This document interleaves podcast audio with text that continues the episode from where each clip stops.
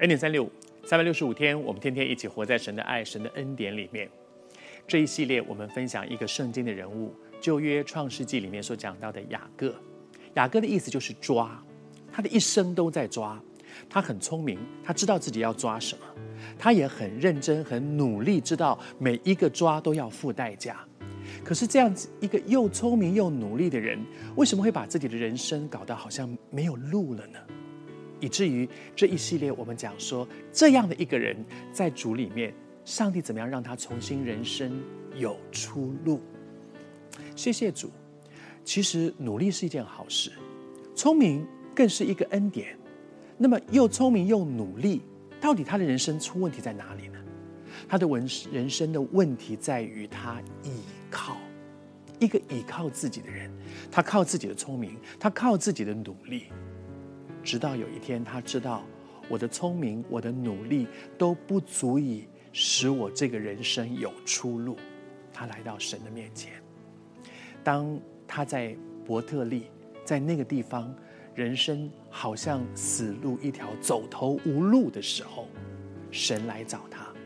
他做了一个梦，他梦见神，神跟他说几句话。神第一个提醒他：“我是耶和华你的神，我是。”你祖父亚伯拉罕的神，我是你父亲以撒的神。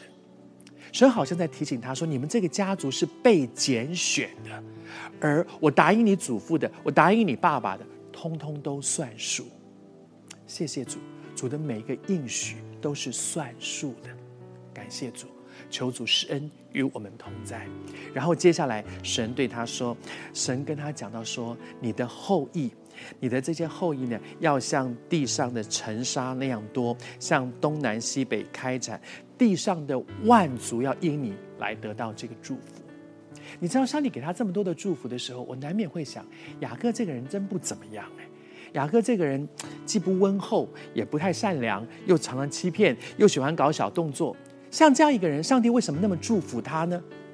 当然，他身上一定也有一些值得我们学习的，但是显而易见的，他是有很多的毛病，是让人蛮讨厌的。可是像这样的一个人，他之所以蒙福，神一再的提醒他说。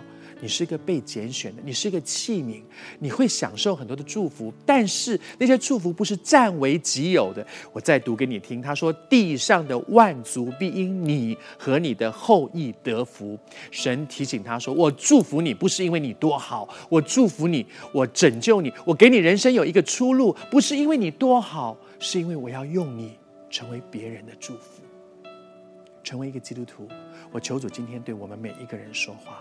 我们都像雅各，有的时候我们就会觉得，真不知道上帝为什么拣选我这样一个很糟糕的人，为什么上帝会爱我？为什么那么多次我走投无路，是他伸手把我救拔出来？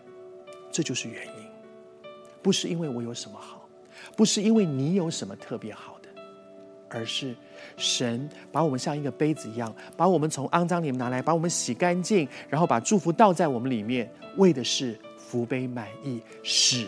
别人得福，因此你一定要记得，你一定会走过现在的走投无路，你会找到生命的出路。但是记得，走出来了，要去祝福别人。